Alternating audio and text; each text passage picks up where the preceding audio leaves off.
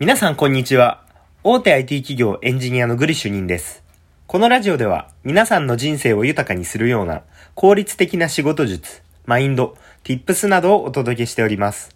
今回のテーマは本を読み返すことで得られるものという内容で話していきたいかなと思います。まあ皆さんは本を読むっていうことをされる人もいるとは思うんですけれども、じゃあ読み返すことってしてますか？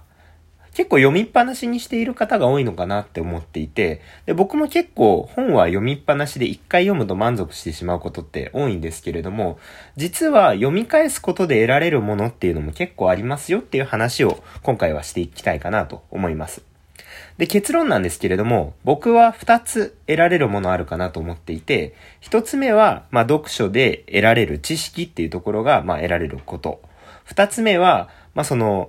状況によって、読み手の状況によって得られる感じ方っていうのが違うっていうところで、それの、まあ、学びが別で得られるみたいな。1回目とは別の学びがあるよっていうところですね。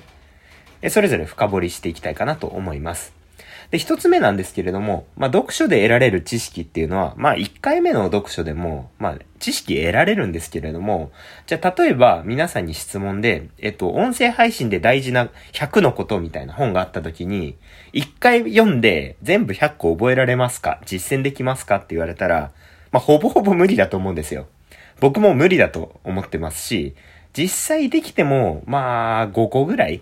が、まあ、なんとか、しかも実践した上で定着するっていうレベルだと思うんですね。だから単純な話で知識本とかは読み返して定着していくっていうのが必要なので読み返しましょうっていうのが1個目です。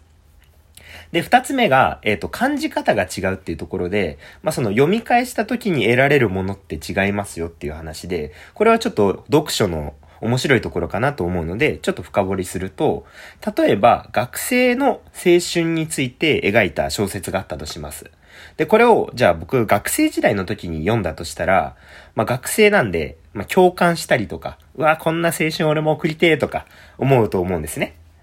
で、一方で、社会人になった時に同じ小説を読みました。学生の青春を描いた小説。何を感じるかって言ったら、懐かしいなとか、こんな青春送りたかったなみたいな。送りたいなじゃなくて、たかったなみたいなところを感じると思うんですよ。つまり、時間軸が違うことによって、まあその学生だった時に感じることと、社会人になってから感じることって、同じ小説で同じ文章だったとしても違うんですよ。つまり、あの、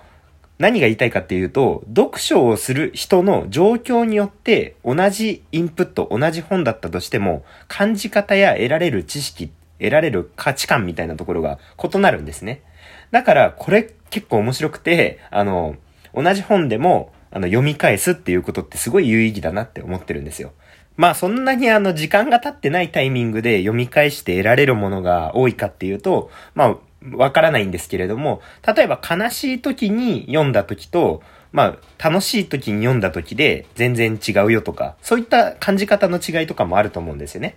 だから、状況とか自分が過去に読んだ時にどういう状態だったかっていうところを意識して、もう一回読んでみるっていうのは結構面白いかなと思います。